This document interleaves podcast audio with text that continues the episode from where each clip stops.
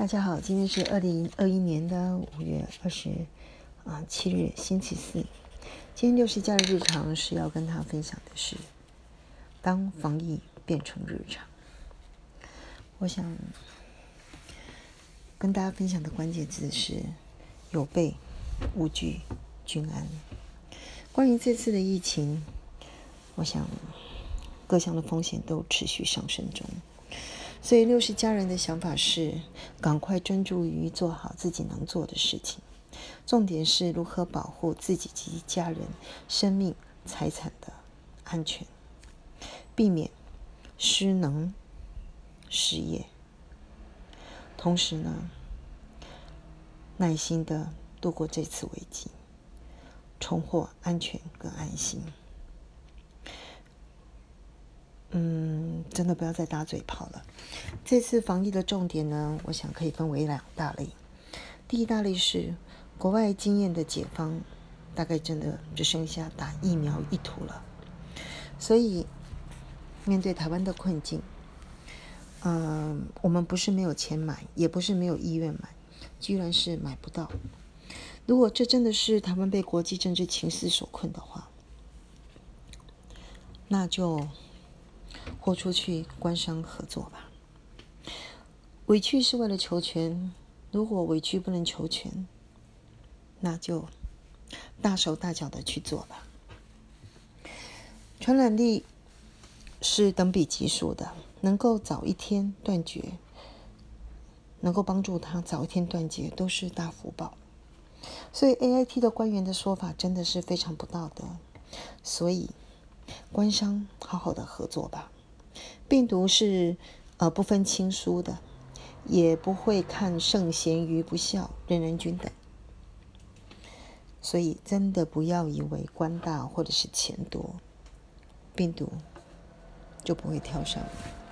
好，再来呢，我们先来看第二大类，我们自己可以好好做的事情有哪些呢？第一个，我想除了一般人都了解的生活习惯的调整。譬如说，你的外出要备口罩，避免群聚等等；还有进门的时候要先洗手、洗澡、换衣服、洗衣服等等。这边你所做的一切的事情，重点都只有两个：一个就是避免自己被感染；第二个，避免把病毒带给周围的亲友，因为这次病毒的传染力很强。另外一个是必须要面对的现实是。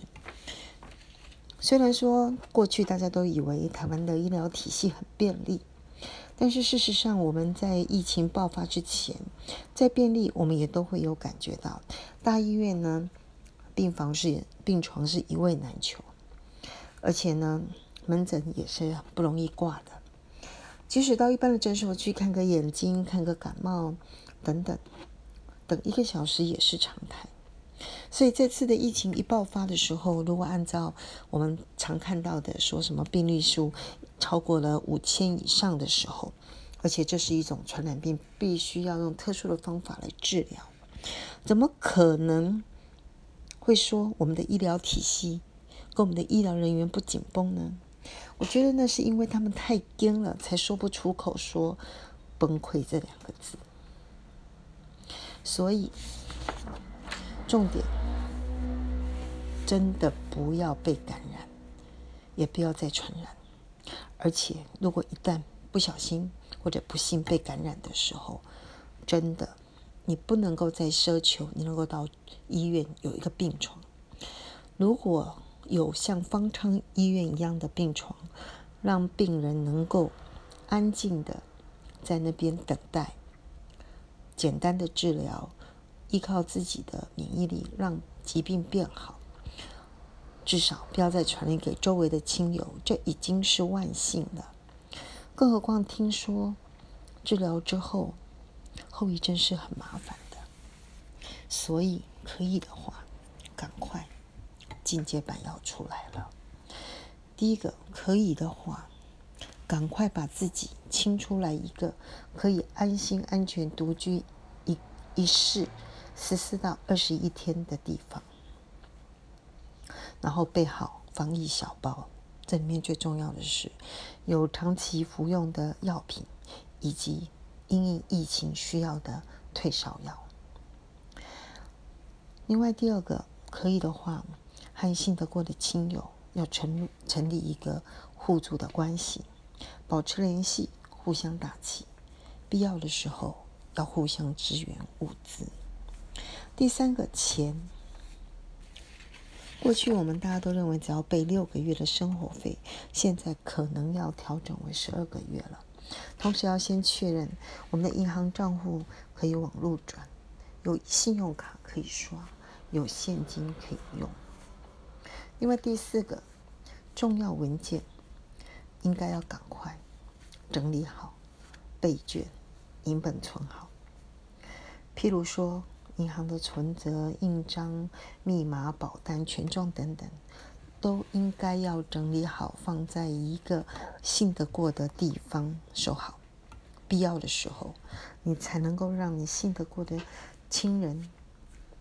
利用这些为你做一些什么？好，